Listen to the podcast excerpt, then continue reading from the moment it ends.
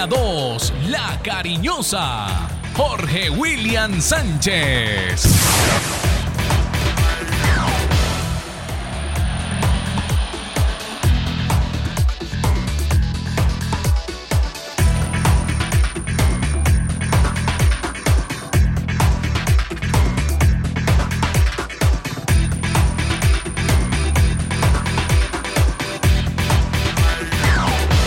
Saludos cordial, muy buenos días. 8 de la mañana, 2 minutos. Gracias a Dios es viernes.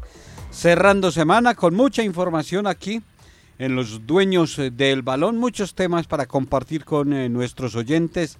Se aproxima el arranque, el inicio, el eh, despegue del sueño de todos los equipos, porque los 20 equipos arrancan eh, la próxima semana con la ilusión de cumplir sus objetivos. Entre ellos está el Once Caldas, que esperamos volverlo a ser eh, un equipo grande y que vuelva a ser protagonista del balompié colombiano. Arrancó el suramericano, noticias internacionales, lo que tiene que ver con el blanco blanco y la fiesta esta noche en el Estadio Palo Grande. Invitados, conceptos, opiniones, como les gusta a ustedes aquí con toda la altura, el respeto, siempre la información la llevamos a los oyentes de los dueños del balón. La dirección es de Wilmar Torre Londoño, enviado especial al eh, Suramericano Sub-20, está viaticando de parte de los dueños del balón. Don Carlos Emilio Aguirre, está don Alejandro Otero en la asesoría espiritual, don Lucas Salomón Osorio y preparándose Carlos Eduardo Río López, el relator de la moción, lo mismo que el tono mayor, Fabián Giraldo Trejos. La introducción, lo que va a ser tema en nuestro programa, lo tenemos eh, en un compendio de, de, titulares que los tiene preparado don Lucas Salomón Osorio hoy viernes. Gracias a Dios es viernes.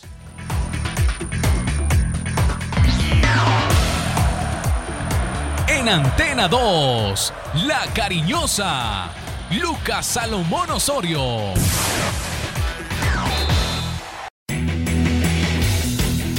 Titulares del día en Los Dueños del Balón de RCN.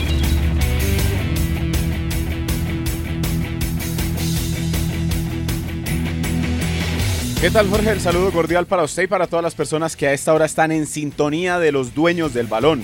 Colombia debutó con empate frente a Paraguay en el Sudamericano Sub-20.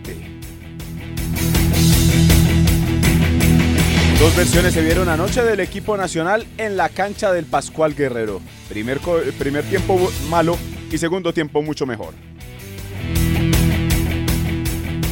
Brasil toma ventaja en el grupo A tras golear a Perú en el primer duelo del campeonato. Once Caldas confirmó la contratación de Luis Pérez. Llega procedente de Patriotas y es volante de marca. Desde las 5 de la tarde se abrirán las puertas del Palo Grande para la presentación del Blanco en Sociedad esta noche desde las 7.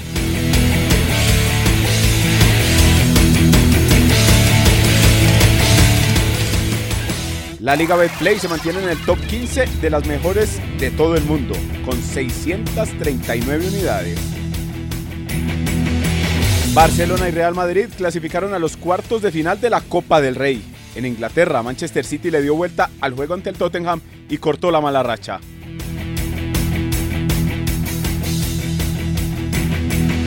La FIFA buscará medidas para frenar a los empresarios, quitándoles protagonismo y poniéndolos en un rol secundario.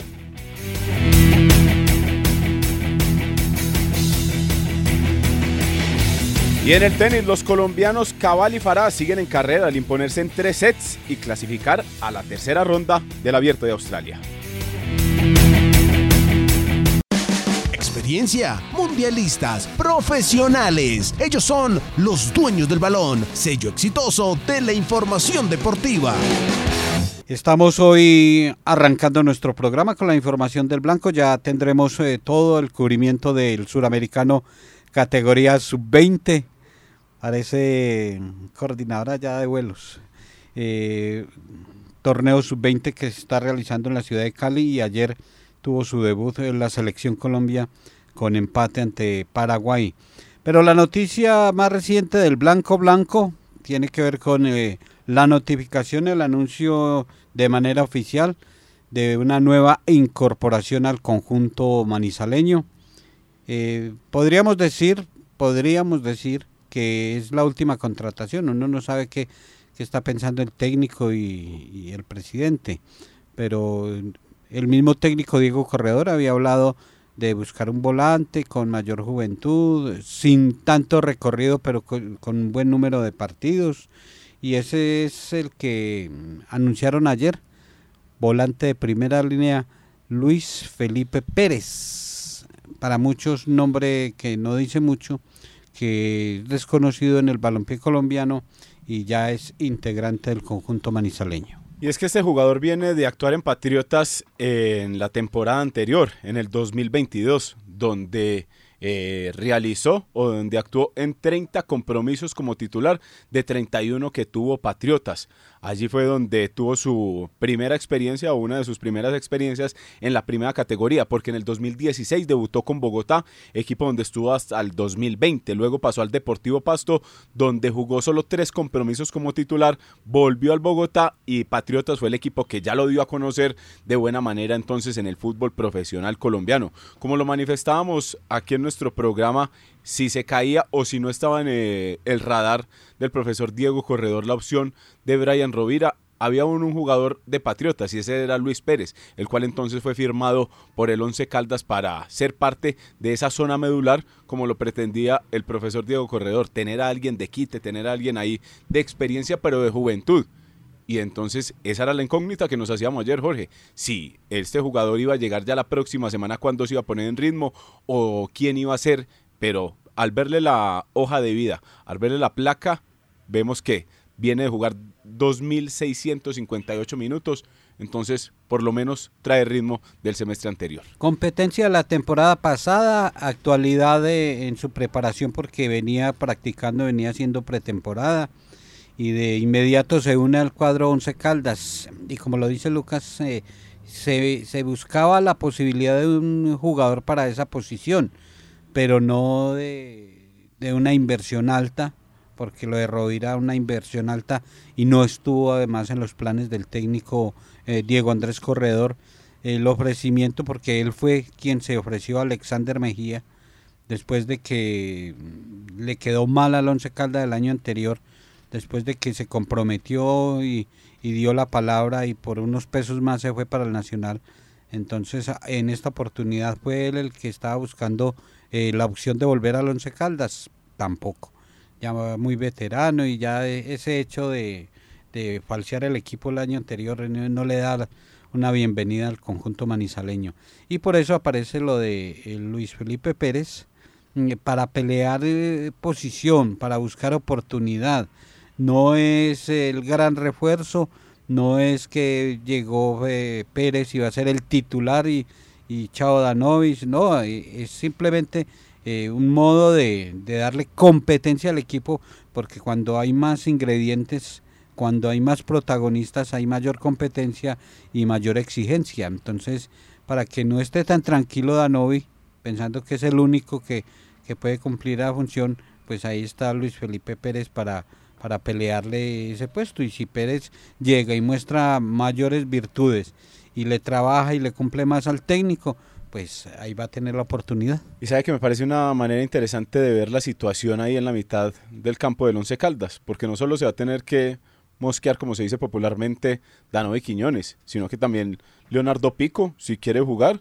ya sabe que ahí va a tener jugadores más jóvenes que van a meter más, que van a correr más y si quiere jugarlo va, a tener que tener sacrificio en la mitad del medio campo del Once Caldas. Mismo caso de Guillermo Celis, que siempre hemos dicho, o siempre pues he dicho que él no es un jugador que quite constantemente la pelota, pero es un volante eh, de ida y vuelta, un volante 8, lo mismo que Juan David Rodríguez. Pero entonces ahí llega más competencia y sobre todo llega eh, esa manera de ponerle presión a jugadores que ya estaban aquí y por ahí que ya estaban tranquilos y que sabían que iban a jugar pasara lo que pasara.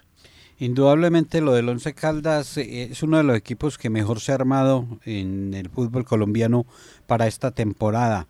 no porque trae grandes figuras, no, porque trae jugadores importantes, interesantes, solicitados directamente por el técnico y el técnico en el diálogo eh, con eh, nuestro director le, decía, todos los jugadores que llegan eh, fueron pedidos por mí, vienen a cumplir las necesidades que tuvimos el año anterior, ojalá el tema de gol se pueda encontrar con Dairo Moreno, con David Lemos, el mismo Pajoy, Miranda que aporte algunas anotaciones, porque uno no espera que, haya un goleador eh, definido en el torneo colombiano, no, que cada uno de ellos aporte eh, su cantidad. Eh, si aportan cuatro, cinco, seis goles, usted hace la sumatoria y, termina siendo un equipo ofensivo. Entonces, lo del Once Caldas ya confirmado la vinculación de el volante Luis Felipe Pérez y prepara la fiesta esta noche. Ya vamos a hablar de lo que va a ser la presentación oficial del plantel de jugadores, cuerpo técnico y la indumentaria que, ya está vistiendo el equipo porque ya está practicando con la nueva marca de, de ropa deportiva el cuadro manizaleño. Pero antes, nuestro director enviado especial al suramericano sub-20, viaticando con los dueños del balón. Don Wilmar Torre Londoño, bienvenido señor, gracias a Dios es viernes y usted al pie de la selección Colombia, ¿cómo ha estado? Wilmar Torres Londoño, el comentarista que gusta en fútbol RCN.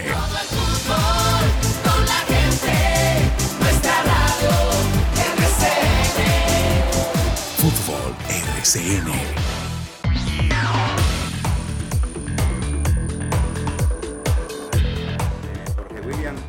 Saludo cordial para usted, igualmente para Lucas Salomón Osorio, para nuestro productor Carlos Emilio Aguirre y para Alejandro que nos está dando una mano grande en los dueños del balón de RCN. A don Berna también muy pendiente para manejar nuestras redes sociales, don Bernardo García.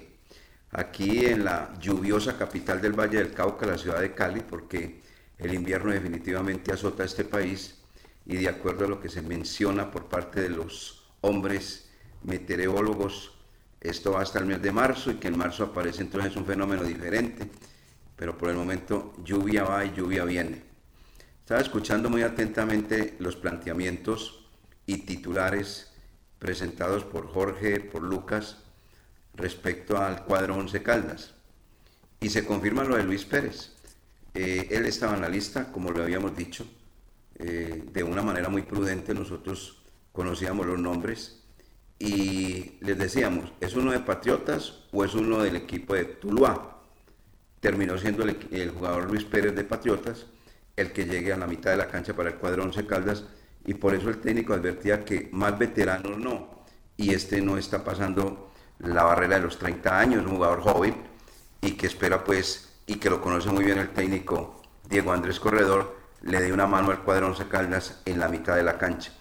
Muchos éxitos para el 11 hoy en la presentación en Sociedad, donde va a estar presente representando a los dueños del balón, don Jorge William Sánchez Gallego y don Lucas Salomón Osorio. Esperemos que estén allí ellos, obviamente mirando a ver qué va a suceder de acuerdo a la distribución del departamento de prensa que manifiesta que se pueden hacer las notas una vez terminada la presentación en sociedad, o sea, frente a los seguidores del cuadro 11 Caldas de parte de la institución manizaleña. Ayer se abrió el campeonato sub-20 suramericano y a primera hora, muy tempranito, hablando pues de la iniciación del torneo, Brasil eh, estuvo un poquito complicado en el primer tiempo frente a los eh, peruanos, pero llegó el primer gol y prácticamente se desparramó totalmente el equipo peruano. No pudo frente a la siempre contundencia de este conjunto que cada que juega pues eh, despierta mucho interés de entre propios y extraños. Y la verdad es que Brasil, de manera muy práctica en la etapa complementaria, metió el primer gol y después se vino con toda propiedad sobre la portería del equipo peruano y terminó ganando tres goles por cero. Eso se veía venir, indiscutiblemente, porque la verdad un Brasil más potente que el equipo peruano. Yo creo que Colombia no va a tener mayores dificultades para ganarle en el segundo partido que va a ser mañana sábado al representativo de, Perú, creo yo. Allí el Roque, un jugador que, del cual se habló muy bien del paranaense, marcó dos goles. y el otro lo hizo Andrés Santos, un jugador que fue vendido en 10 millones de euros eh, al Chelsea. o sea que demuestra la categoría, jugador muy interesante, muy bueno, con un cambio de ritmo endemoniado y donde está la base del fútbol brasileño. A segunda hora se presentó pues Colombia.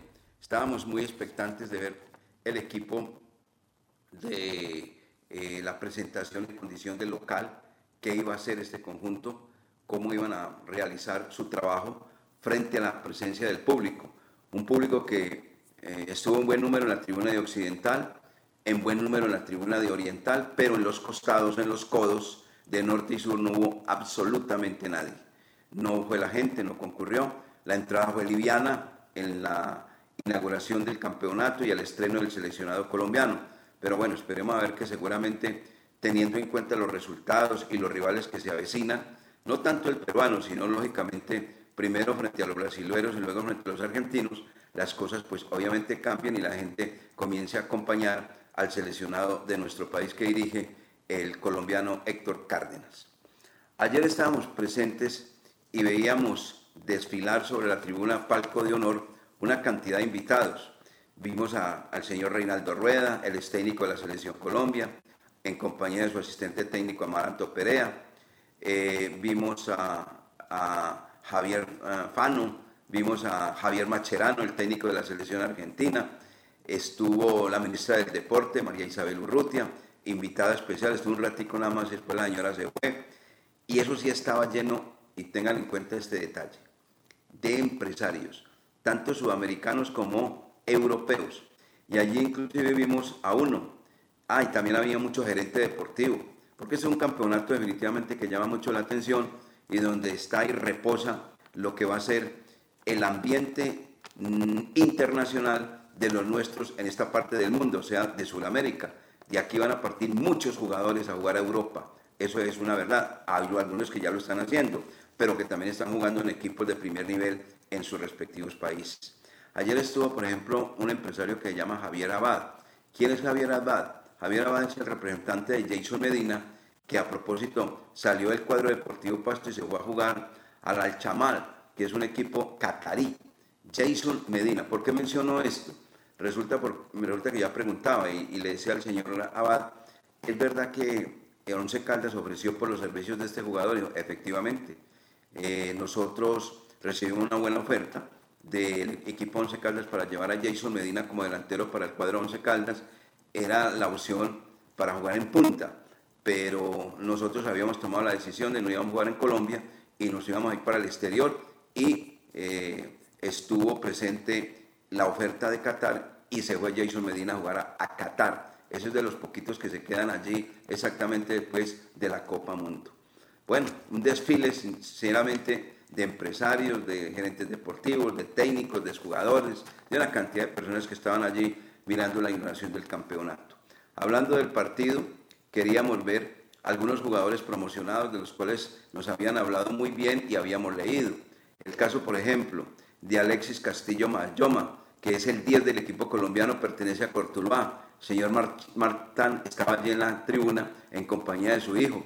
Ya eh, recuerden ustedes que Cortuluá no va a despachar en el corazón del valle, o sea, ahí en Tuluá, sino que se fue para Jumbo, donde el alcalde de allí lo recibió y de qué manera. Eh, y va a tener muchos partidos esa localidad o esa municipalidad del departamento del Valle del Cauca.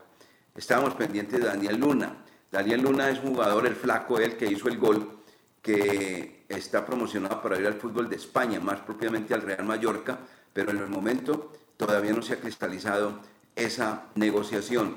Nos hablaron de Juan David Fuentes. ¿Quién es Juan David Fuentes? Este pertenece, es el número 7 de Colombia, al Barcelona de España de la B. Y ayer no le fue bien. Jugó un ratito bien y después desapareció.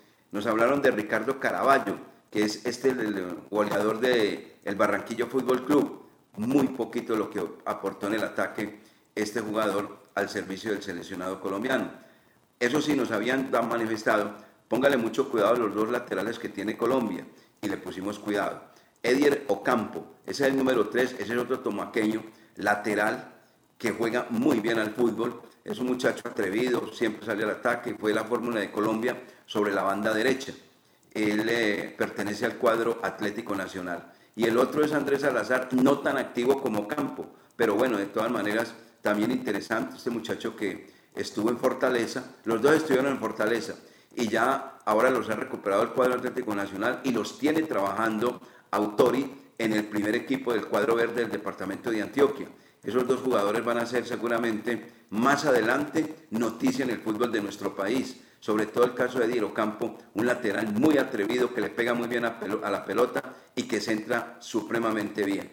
Y el último que queríamos ver era exactamente al portero tumaqueño, que pertenece también al cuadro Atlético Nacional, que es un hombre de una estatura elevadísima, ¿no? Porque de verdad es un hombre elevado, mide un metro con 93 de estatura, y eso lo está diciendo todo, que se llama Luis Marquíñez, por encima de Alexis Rojas, que juega en el Arsenal, pero este Luis Marquíñez a última hora el técnico Héctor Cárdenas dijo, va, va a la titular y usted señor Rojas se va para el banco.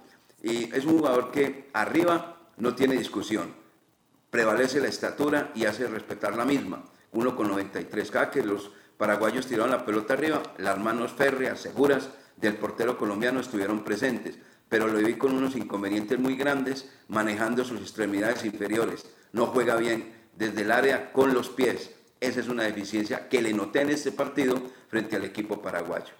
Hablando del compromiso entonces en sí, el árbitro Gustavo Adrián Tejera, el uruguayo, muy temprano, abriéndose prácticamente el partido al minuto 6, sancionó, sancionó un tiro penal y lo tenía que sancionar porque fue una mano del capitán de campo, este parece que tuviera dos pulmones, Gustavo Puerta cómo juega el muchacho, ¿no? De ida y vuelta, de dos áreas, Gustavo Puerta, como nos gusta ahora los volantes definitivamente, pero una imprudencia en el área, mete la mano, el árbitro del compromiso Tejera, el uruguayo, sanciona y que cobra magistralmente el delantero del equipo eh, de Paraguay, un hombre que tiene un apellido todo raro y que, pues, de todas maneras hay que mencionarlo solamente como Alan, no más, déjalo ahí, porque si uno se pone a hablar de, de otras cosas, termina uno enredado con ese apellido que tiene este muchacho que pertenece al Olimpia. De lo poquito que hizo, entre otras cosas, arriba el equipo paraguayo. A mí me sorprendió una cosa, Jorge William y Lucas, de Paraguay.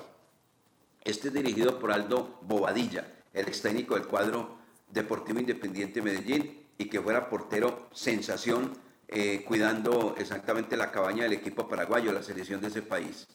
Jugó el primer tiempo y no lo hizo estilo paraguayo metiendo, eh, ganando los duelos, eh, de punta y para arriba. No, señor. Se dedicó a jugar fútbol de una manera exquisita y ahí donde algunos jugadores brillaron. Por ejemplo, Diego Gómez, el capitán de campo, el número 8, muy bueno. Ese Segovia, menudito, el 10, como eh, fue un dolor de cabeza para el seleccionado colombiano, sobre todo manejando el perfil del lado izquierdo del lateral del equipo de Colombia el que les había hablado anteriormente que llama Andrés Salazar. Por ese lado atacó mucho el seleccionado paraguayo. Y González, otro que pertenece al Celaya de México, que es titular allí, el número 7, de los jugadores como para destacar en ese conjunto.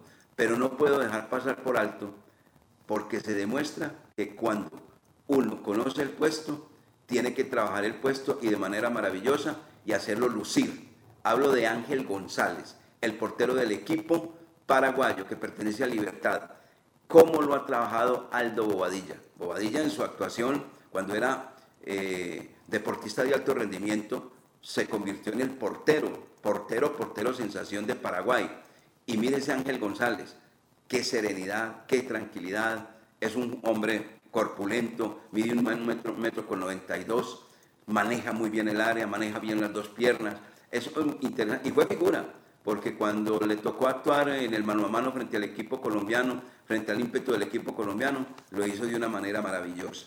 Colombia jugó, y lo escuché en los titulares a Lucas Salomón Osorio, de la irregular para abajo en el primer tiempo. Le cayó muy mal la anotación del equipo paraguayo, iniciando el partido exactamente al minuto 6.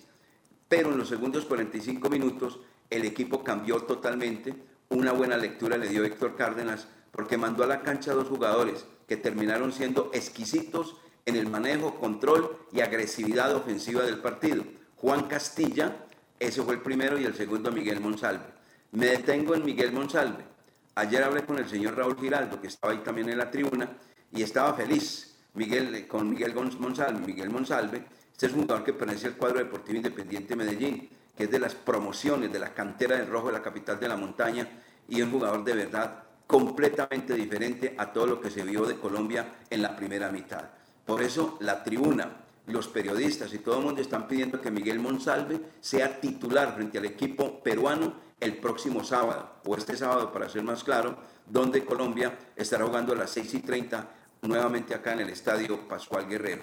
O sea, eso es lo que tenemos como para mencionar de ese partido que ayer, en el resultado de verdad, dejó un sinsabor. Pero yo creo que Colombia tiene muy buenas individualidades, tiene que buscar más el equipo, el señor Héctor Cárdenas, que seguramente lo irá encontrando, porque es que el arranque de todo partido, el arranque de todo campeonato es muy difícil. Muy bueno para los brasileños porque demostraron la categoría que tienen pero ya sabemos que Brasil de un momento a otro le da la pálida como le pasó en el Mundial y terminan eliminados. Siempre son favoritos y son los que más han ganado esta categoría, pero de todas maneras este campeonato apenas está comenzando. ¿Qué va a jugar entonces Paraguay el próximo partido, que es el sábado? Que empató frente a Colombia, lo frente a Argentina, estrenándose el equipo de Javier Macherano, ese es el director técnico de Argentina, a las 4 de la tarde. Y Colombia hará su segundo partido frente a Perú a las 6 y 30. Yo creo que Colombia mayores inconvenientes no va a tener frente al equipo peruano que mostró muchas, muchas falencias y fragilidad, sobre todo en el ataque, en el estreno que tuvo frente a ese partido que perdieron 3 a 0 eh, de parte del equipo ganador que fue Brasil. Eso para comentarles, amigos oyentes y compañeros, respecto a lo que ha sido la iniciación de, esta, de este campeonato sub-20, que en la primera etapa estará exactamente aquí, en territorio vallecaucano, y donde algunos aficionados escuchaba uno que comentaban, bueno, aquí nos trajeron algo muy bueno, muy sabrosito, pero resulta que el lomito se lo llevan para la capital de la República, o sea, el remate del campeonato eh, sub-20 no será acá en Cali, sino que será en el estadio Nemesio Camacho del Campín y en el estadio de Techo. Don Jorge William, don Lucas, esto es lo que tenía para comentarles respecto a este duelo donde Colombia empató uno por uno frente a Paraguay y donde Brasil le ganó 3 por 0 al representativo peruano. ¿Alguna pregunta, compañeros? Eh, tengo un interrogante directo, don Wilmar. ¿Usted ve esta selección para clasificar? Porque es que siempre se repite la historia y es algo muy normal en las diferentes categorías. Uno ve a Brasil eh, tambaleando con arranques flojos y terminan siempre siendo campeones jugando finales. Y Colombia así, no, pues es que esto apenas está empezando, no, eh, eh, se puede y terminamos haciendo cuentas que no, que Brasil entonces le gane a Paraguay, que Perú pierda por tantos, que tenemos que... ¿Usted ve esta selección para, para estar clasificando y para pelear un cupo para el Mundial de la categoría sub-20? Yo diría, Jorge William, que ese interrogante que usted me hace lo partiría en dos. Yo me quedo con Colombia del segundo tiempo y unas grandes dudas con Colombia del primer tiempo. Porque es que, entre otras cosas, Colombia, cuando atacó a Paraguay en el primer tiempo, desnudó, unos errores defensivos enormes. Muy mal parado el equipo. Y lo hemos comentado, Jorge, Lucas. Nos enseñaron, cuando usted quiere ver un equipo bien trabajado, cuando ese equipo pierde la pelota y retrocede que queda bien armada la figura, el 4-3, el 4-2 o el 4-1 con el volante eh, cabeza de área. Bueno, o sea, cuando retrocede el equipo para recuperar nuevamente no solamente el terreno, sino la pelota cuando es atacada. Muy mal Colombia, muy mal Colombia, muy mal parado. Y, afortunadamente para los nuestros y para la selección nuestra, el equipo paraguayo perdió la vida, porque en el primer tiempo pudo haber liquidado el compromiso mínimo 2 a 0 Afortunadamente no tuvieron como esa casta, esa precisión y esa decisión en los últimos 30 metros. Pero la verdad, de nuevo muchos errores. Me quedo con el Colombia al segundo tiempo y para responderle más concretamente, yo sí creo que Colombia va a clasificar porque Colombia tiene muy buenos jugadores, tiene muy buen fútbol y es un equipo que pues lógicamente con las intenciones de Miguel Monsalve, que nos gustó mucho, de Juan Castilla, que gustó mucho por la agresividad de este, este equipo colombiano va a mejorar notablemente. Y, la ausencia de, Durán, eh, del otro jugador, se notan, porque Colombia de verdad sí lo veí muy timorato, lo vi muy tibio en la zona de definición y obviamente es donde se ganan los partidos. Pero en términos generales, arrancando lo que ha sido este, el más débil del grupo, yo no, no hemos visto a Argentina, porque es el que falta. Ya vimos a Paraguay, que tiene su cuento. Ya vimos a Perú, lo veo muy débil, lo veo devolviéndose rapidito para, para la casa, para ellos, para el territorio peruano. Y Colombia, que pues es que aquí clasifican cuatro equipos de 10 para ir al Mundial. Y yo creo que Colombia va a estar dentro de los cuatro de ese Mundial de la categoría sub-20 de don Jorge William. Director, hablaba usted del tema de que el 11, el 11 no, la selección Colombia tiene jugadores, pero no se ve como un equipo. ¿Será que le va a alcanzar el tiempo al profesor Cárdenas para meterle mano y hacer esa confección para poder conseguir el cupo al Mundial? Porque también en la línea veíamos a un profesor Cárdenas como muy timorato, como lo acaba de decir usted, en algunos, eh, en algunos aspectos. Entonces ahí es donde está el detalle o donde estará eh, el tema para evaluar si tiene la mano suficiente el cuerpo técnico para hacer conjunto, para hacer equipo, porque jugadores tiene la selección, ¿no?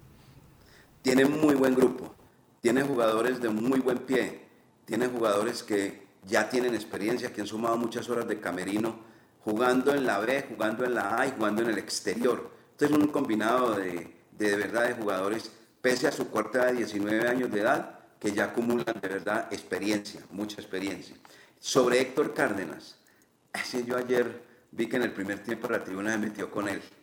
Eh, se metió con él, le gritaban muchas cosas, le hacían el recorderis cuando fue técnico del cuadro deportivo Cali. Eso no lo perdona el aficionado porque el público es un monstruo de mil cabezas y le reclamaban muchas cosas. Y, y, terminó muy pitado en el primer tiempo. Pero allá en los segundos 45 minutos, el hombre recompone el equipo, lo pone a jugar de una manera completamente diferente y por eso terminó siendo figura del compromiso el jugador Ángel González, el guardameta de Libertad, defendiendo hoy la cabaña del seleccionado de Paraguay.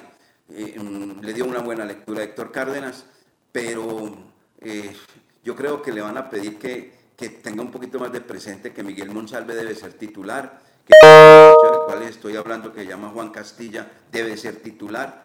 Y, y entonces, en ese orden de ideas, Colombia va a mejorar notablemente. Pero les digo, pues esto es fútbol y esta categoría es muy sorprendente. A lo mejor de pronto se recupera, recupera pero, ya pero le vi muy débil ayer. Supremamente débil, muy inocente, entregando mal la pelota, recurriendo a la falta. Y por eso los pasó por encima del equipo de Brasil. Ya el señor Cárdenas miró lo que tiene Perú.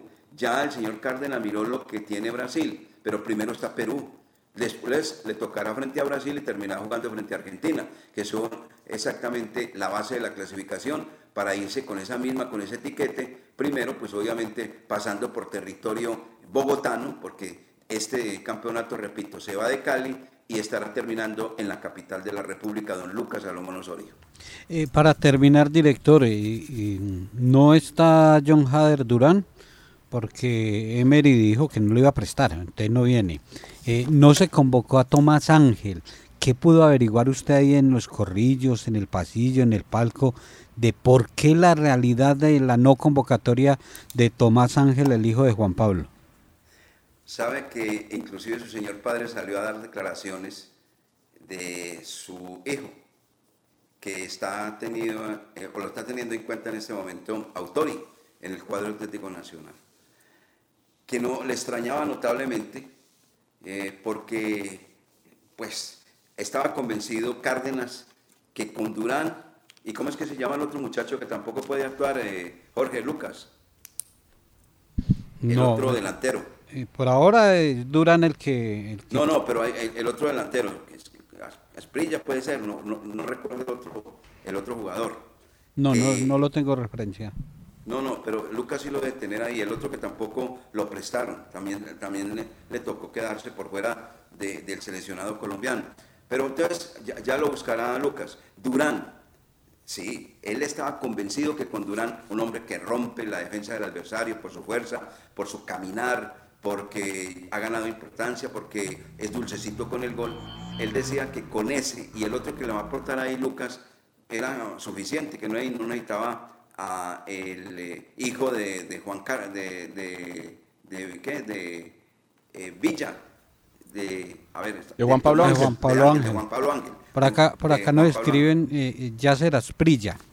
Eso vio en las prillas. Eso, el doctor Ramón Vinasco que mantiene más informado. Ese, ya será Yacer Asprilla. Allá será Asprilla no le dio permiso el Watford de Inglaterra, donde milita actualmente.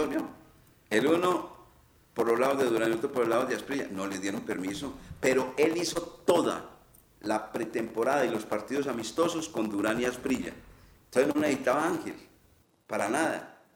Y resulta que a última hora, infortunadamente, ni Durán ni Asprilla con el seleccionado colombiano y lo tocó quedarse con un jugador que, reitero, deja mucho que desear, que ya habíamos comentado respecto a su presencia eh, en el ataque del equipo de Colombia, que se llama Ricardo Caraballo que juega el Barranquilla Fútbol Club, uno de los goleadores del campeonato de la B, pero que no tiene obviamente la trascendencia y el perrenque futbolístico de Durán y de Asprilla. Eso fue lo que se dijo. Infortunadamente a última hora no se convocó un muchacho y son los gajes del oficio.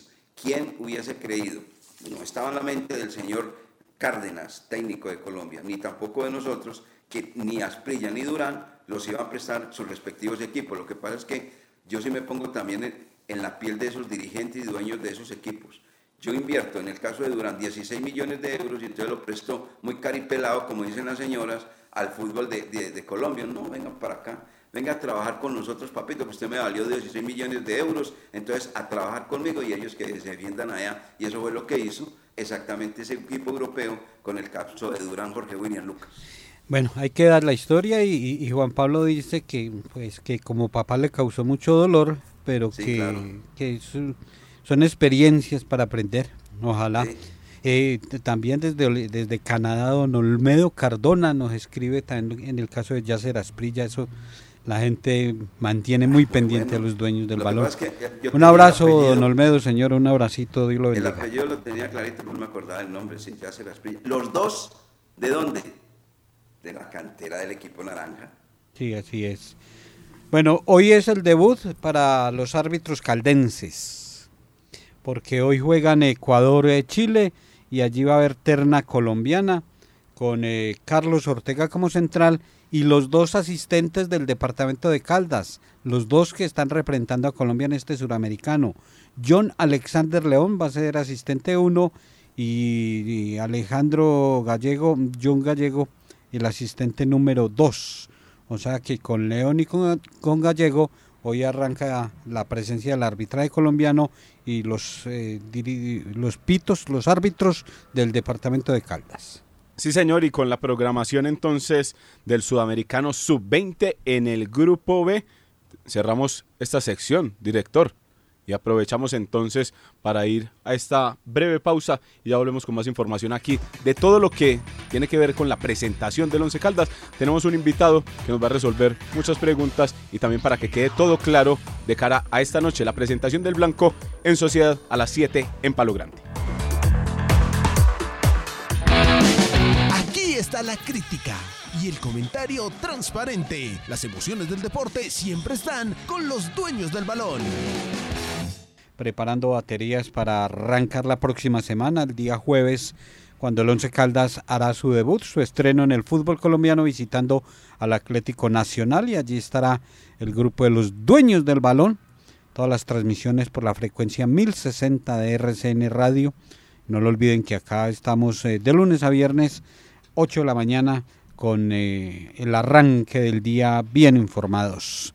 Esta noche se va a realizar el acto de presentación del cuadro Once Caldas, presentación oficial en sociedad ante la afición, los hinchas, los seguidores del plantel de jugadores. En total, ocho son las novedades que, va a presentar el cuadro Once Caldas.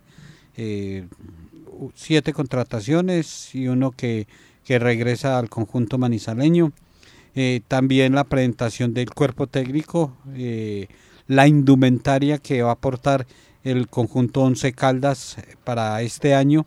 También eh, va a ser observada hoy el nuevo diseño del cuadro manizaleño para, para su uniforme, el alterno y el oficial. Y hoy esperamos que, que se viva el arranque de una ilusión, de, de un apoyo, que todos reunidos y empujando para el mismo lado desde hoy, que puede ser el inicio del campeonato, eh, dándole esa confianza, ese voto de apoyo a jugadores y cuerpo técnico para que la próxima semana esté todo listo. Pero hoy la fiesta es en el Estadio Palo Grande. Sí, señor, y precisamente eh, por eso, sobre las 8 y 47 de la mañana, aprovechamos para hacer contacto con el jefe de prensa del equipo blanco, con el señor Cristian Ruden, para que nos saque eh, de dudas, le cuente bien a la gente cómo va a ser el sistema esta noche y sobre todo eh, con qué se van a encontrar. Muy buenos días, Cristian, y cómo es el sistema, qué se va a poder encontrar el hincha que vaya esta noche al Palo Grande, el hincha del Once Caldas que vaya a mirar su equipo y sobre todo que vaya a ver las nuevas contrataciones. Muy buenos días, Cristian. Buenos días, Lucas. Eh, buenos días a todo el equipo de trabajo y también para toda la hinchada del Once Caldas. Pues no, estamos felices porque ya, ya se acerca el momento donde vamos a ver al Once Caldas nuevamente. Eh, y entonces por eso queremos empezar a, a invitar a toda nuestra hinchada que lleguemos otra vez a Palo Grande, que conozcamos los jugadores que, que, nos van a representar durante este torneo y que ese Palo Grande vuelva a latir. Entonces por eso hicimos la presentación oficial de, del equipo hoy. Va a ser a las 7 de la noche, todos están invitados. Eh, se va a habilitar la, la tribuna occidental y la entrada va a ser las puertas 16, 17 y 19 para que todas las personas puedan estar tranquilas. Eh, se van, a, se van a habilitar las puertas, se van a abrir desde las 5 de la tarde y puedan tener un ingreso relajado. Y además de eso, pues contarles que no necesariamente se tiene que ser abonado, ni se tiene que adquirir ninguna entrada, es completamente gratis y para todas las personas que quieran, que quieran ingresar al estadio. Cristian, ¿y con qué se va a encontrar el hincha? ¿Algo que nos pueda adelantar en este momento? No, Lucas, lo que te decía, lo que queremos es que empecemos a unirnos más, eh, que toda la gente vaya por, por este camino y por eso, como sabemos que todas las personas ya quieren saber de Once Caldas y empezamos de visitante, que, mejor que abrir este espacio para que todos los hinchas puedan, puedan ver, empezar a ver a sus jugadores, a sus ídolos, a sus referentes, a esas nuevas promesas, a esos jugadores en proyección. Entonces lo que van a ver es esa presentación del equipo, ver a los nuevos jugadores, eh, compartir como tal, como hinchada y empezar a unirnos más y conocer también quiénes son los nuevos patrocinadores, quiénes, quiénes van a ser parte de todo, de todo este Once Caldas 2023 y, y que vean todo el apoyo y todo el trabajo que se viene haciendo desde la institución. Sabe que hace algunos días hablamos con un colega sobre el tema de los abonados. ¿Será que existe la posibilidad de abrir un nuevo periodo de abonos para el hincha que apenas se está animando, que apenas vio que llegaron eh, los jugadores o del que apenas se está enterando de que el torneo comienza la, eh, eh, la próxima semana? No, Lucas, en este momento no, no se tiene pensado. ya la venta de abonos terminó el 13 de enero. Tuvimos un mes, mes y medio de venta, muy buena venta. O sea, estamos felices con esos 11.012 12 abonados. Eh, pues que creyeron en este proyecto, que siguieron su corazón y que creyeron en ese trabajo de, de las directivas del equipo en cabeza del presidente eh, y en la cual en la cual se tuvieron como todas esas garantías y se animó al hincha que, a que siguiera el proyecto, trayendo jugadores desde diciembre, eh, también trayendo jugadores de muy buen nivel y con muy buen recorrido. Entonces, no, ya, ya con esa venta de abonos queda, quedamos los 11.012 abonos. Ya esperamos mirar el trabajo con, con el tema de la boletería. Y la verdad, eh, Cristian, saludo cordial, muy buenos días. Eh, eh, fueron muy buenos precios y hubo un suficiente periodo, un tiempo eh, extenso para que el aficionado adquiriera su abono, su respaldo en el equipo, un gran número porque es innegable que 11.000 mil eh, abonados, muchos equipos quisieran tenerlos, pero lo del Once Caldas, ahí están, por lo menos hay 11.000 mil fijos. Cristian, ¿qué vienen trabajando además de, de, la buena labor en redes sociales? Porque públicamente hay que destacarles lo que están efectuando en redes sociales, ha sido muy moderno, muy impactante ¿Y, qué más eh, ustedes para mostrar esa, esa imagen de, del cuadro Once Caldas? Un abrazo, Cristian. Jorge, buenos días. Eh, bueno, no, primero agradecerte por ese comentario que haces sobre las redes sociales del equipo. Eh, ese trabajo lo venimos haciendo para que el hincha pueda acercarse muchísimo más a, nuestra, a nuestro equipo, eh, que conozca el día a día, que no solo se quede con los 90 minutos de partido, sino que sepa cómo se entrena el jugador, qué hace el jugador y se informe y también se pueda entretener con este mundo Once Caldas.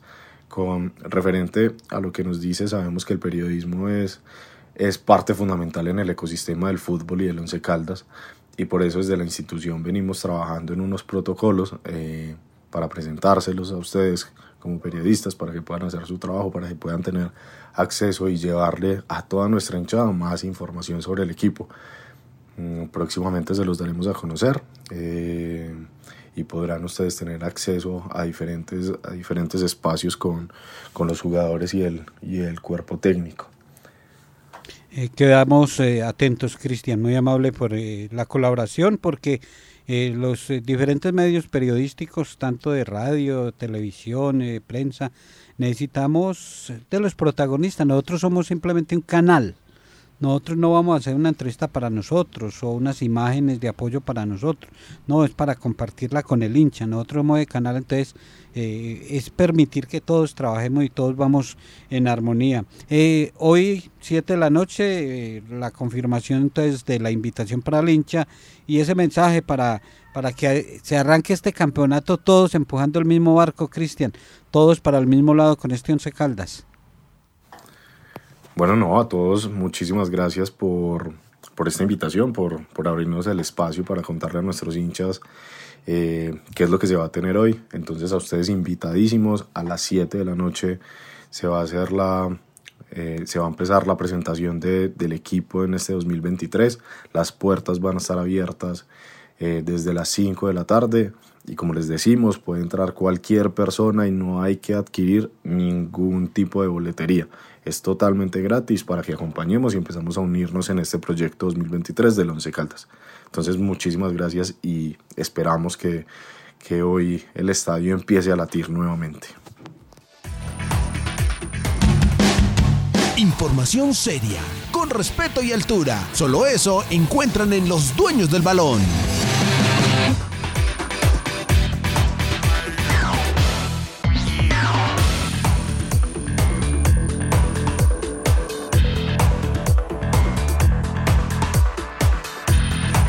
¿Vio el partido ayer del City? Uy, qué partidazo. Estaba feliz con el 2-0 yo.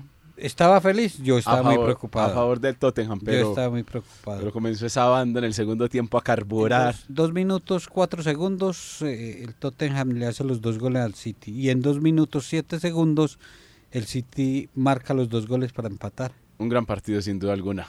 Ahí estuvo entonces, eh, no estuvo el colombiano Davinson Sánchez, por el otro lado sí estuvo en la Copa de Italia Dubán Zapata en la victoria, ganó, ganó su equipo y avanzó a los cuartos de final de la Copa de Italia. Como lo referenciamos en los titulares, Barcelona y Real Madrid avanzaron a los cuartos de final de la Copa del Rey. Entonces mucho, mucho fútbol en, eh, en, el, en el viejo continente, con las copas, también con las ligas, eh, equipos, eh, por ejemplo, en la Premier League poniéndose al día. Entonces ahí está el que sigue ausente. Jorge es Juan Guillermo Cuadrado ya hizo algunos eh, minutos de práctica con su equipo, la Juventus, pero todavía no regresa a competencia. Ayer eh, la Juventus sufrió un poco para avanzar en la Copa Italia y, derrotar al Monza, pero Juan Guillermo Cuadrado es uno de los que sigue por fuera en, en cuanto a jugadores colombianos en el exterior. David Ospina fue operado entonces con éxito en España, James viene retomando su nivel. Eh, hace poco observamos el partido de la Copa y va cogiendo un poco más de ritmo y sobre todo se le ven como eh, esas buenas cosas que lo llevaron a ser uno de los mejores de, del 2014 y también el caso de eh, Duban, que ya referenciamos y el cual lo pretenden desde el Everton. Y hablando de tenis, lo de Cabal y Farah que arrancan bien, un partido cómodo y el juego de Murray ayer salimos de acá y me fui para la casa y, estaba almorzando y, ellos todavía jugando. Y llegó a la casa y todavía estaban jugando. Eh, no, no, no, más de cinco horas de compromiso. De... Cinco horas 45 minutos donde Andy Murray se impuso entonces ante el local Kokinakis en cinco sets. Y sabe la, la particularidad, Jorge y oyentes, que eh, horas después ya nos mostraban imágenes de Murray entrenando para el próximo compromiso. Casi no durmió porque se decía que tenía que ir a la zona de hielo, después la bicicleta, que más o menos iba a estar eh, durmiendo ese día para las 8 de la mañana. Y sobre las 11.12 ya estaba en el complejo deportivo allá en el Australian Open para salir nuevamente a entrenar y estar entonces activo para su partido de tercera ronda.